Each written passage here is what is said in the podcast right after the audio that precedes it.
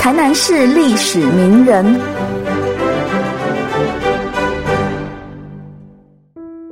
各位听众朋友好，在圣经保罗书信里面，曾经提到，女人要沉静学道，一味的顺服，而且不许女人讲道。这是因为早年的女性受教机会不比男性，因此经文的主要意义是在说，传讲信息的人必须接受一定的神学训练，才能正确的宣讲福音。而且保罗也很尊重几位女性的教会领袖。认为他们是信徒的楷模，值得学习。但是到了现在，女性的牧师在台湾社会已经很常见，在教会机构的决策圈里面，也相当注重性别的平等。但是如果要说到台湾第一位女牧师，我们就要谈到李邦柱。的生命故事，在李邦柱的服饰生涯里面，他是一九零九年出生于台北士林。他在长老教会淡水圣书学院毕业之后，在马街医院担任护士。过了不久，他毅然的放弃了婚约，决定前往上海女子神学院接受教育。一九三六年毕业之后，在福建泉州陈地教会担任传道师，接着又前往新加坡、马来西亚、啊南洋等地来服务。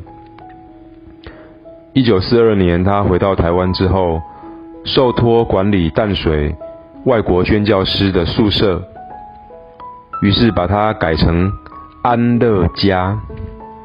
专门收养孤儿、寡妇、扶持弱势的团体。到了一九四六年，李邦柱在高雄建立前金长老教会，一开始规模比较小，称为布道所。之后，他在一九四九年三月二十九日，在前金教会举行礼拜，由英国宣教师满雄才。案例他为台湾第一位的女牧师。李帮助走遍大街小巷，许多地方都有他布道的足迹。他不但担任驻堂的牧师，他还募款筹建道生神学院和圣经书院，培养有志传道工作的青年学生，对基督教在台湾的深耕。贡献非常多，而且除了教会工作之外，李帮助曾经担任台湾省妇女会的理事。当一九四七年台湾发生二二八事变，李帮助听到消息，赶快从台北赶回高雄，组织红十字救护队来救助伤亡的人。他温柔又坚毅的陪伴，是受苦的人。最大的安慰。事实上，李帮助他是一位相当优秀的牧师，一点都不输男性。他讲论圣经，在讲台正道，他的才华让当时的许多男性的牧师甚至觉得望尘莫及。根据听过他讲道的信徒说，李帮助牧师的讲道不是咄咄逼人的、强势的。或是具有压迫感的讲道，而是因为他以女性的声音十分具有吸引力，因此许多人喜欢听他讲道，深深受到感动。所以有一位研究者吴雅琪博士就称他为“回荡耳畔的温柔福音”。到了晚年，一九八九年。李帮助突然中风，半身不遂，住进马街医院，从此卧床八年，在一九九七年七月二十四日啊过世。享年八十九岁。李帮助一生无怨无悔，尽心竭力献身传道工作，即使后期他卧病在床，仍然一直关心神学教育和各项教会事务的发展。最后，他也将名下所有的财产完全的捐出来，为台湾基督教发展继续贡献。到了今天，财团法人台湾基督教道生院不但有神学院，还有老人长照中心，持续关怀社会，发挥影响力。其实有趣的地方还有一个。就是谁是第一位台湾的女牧师呢？正如刚刚所分享的，在一般的认定而言，台湾的第一位女牧师应该是李帮助。但是另一位也经常被提起的，就是曾秀凤牧师。她是一九三零年台南神学院女子部毕业，一九三一年到嘉义东市教会服务。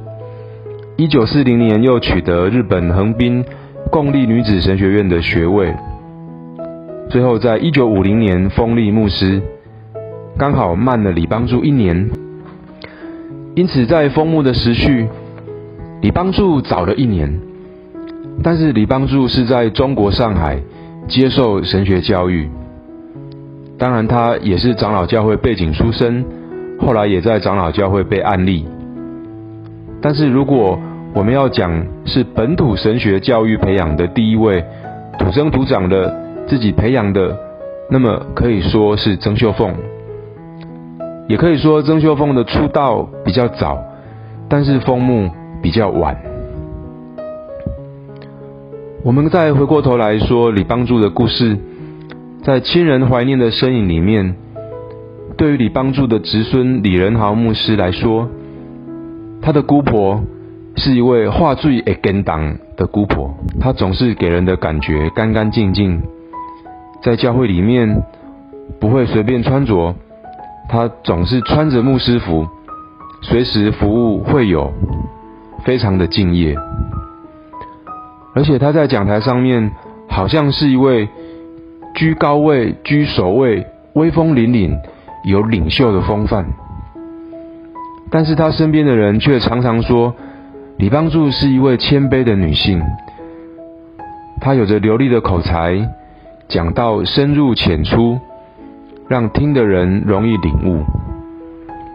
而且李帮助的大哥李水车传道师，也在台湾东部有工作服务，也是一位令人怀念的神职人员。因此，他们的故事就像。绕梁之声，久久不绝于耳。我们如果说到李帮助与台南的渊源呢？其实他在台南也有留下重要的身影。在梁维珍牧师的研究里面有提到，李帮助不但时常巡回讲道，鼓舞信徒，帮助教会。他帮助过的教会。有高雄的顶金，台北的三角埔，还有台南的看西街教会。看西街教会的名字，就是从早期的五条港的水道所命名的。这个教会的第一任牧师卢赏牧师，曾经邀请李帮助前往他们教会布道，并且促成这个教会一个老教会。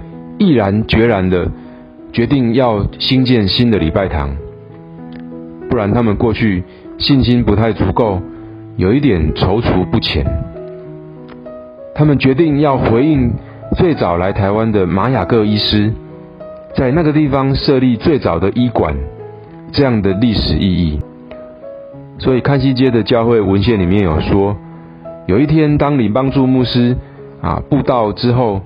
按着这个地址，这个土地来来回回绕了好几圈，仍然遍寻不到礼拜堂的时候，他不禁感慨万千。于是李帮助在奋兴大会里面大声的鼓舞会友，我们必须盖一间具有十字架记号明显的礼拜堂，来荣耀上帝，来利益众人。因此，这个教会新建礼拜堂的呼声从此展开。他呢，也因此受邀协助教会的事务一年，成为第二任的牧师。而且教会文献还说，当时啊，并没有牧师馆，没有宿舍，他住在哪里呢？他就住在礼拜堂两边的小小的准备室，在不到四平的空间里面，也没有卫浴，也没有厨房，更没有客厅，所能容纳的，只是一张睡床，还有一套办公桌椅，只有这样子而已。然而，在这样简陋的设备里面，李帮助仍然甘之如饴，非常喜乐。照顾信徒、牧养羊群，克勤克俭，这样高风亮节的情操，令人怀念。所以在他的影响下，那个时代妇女的信徒就大大的增加，成为教会的生力军。从上面的故事，我们看到，我们听到，李帮助他的多元服饰，开展出女性基督徒。参与教会扩展以及关怀社会的长路，李帮助牧师，他承载着家学的渊源，她更是一位具有开创能力的女性，是一位改变传统性别刻板印象的关键点，对于鼓励后进的台湾女性，有着不可忽视的影响。以上就是李帮助。牧师，台湾第一位女牧师的生命故事，也期盼她的生命故事能够成为你我，成为男性，成为女性，我们人生中一个很好的启发以及典范。谢谢大家。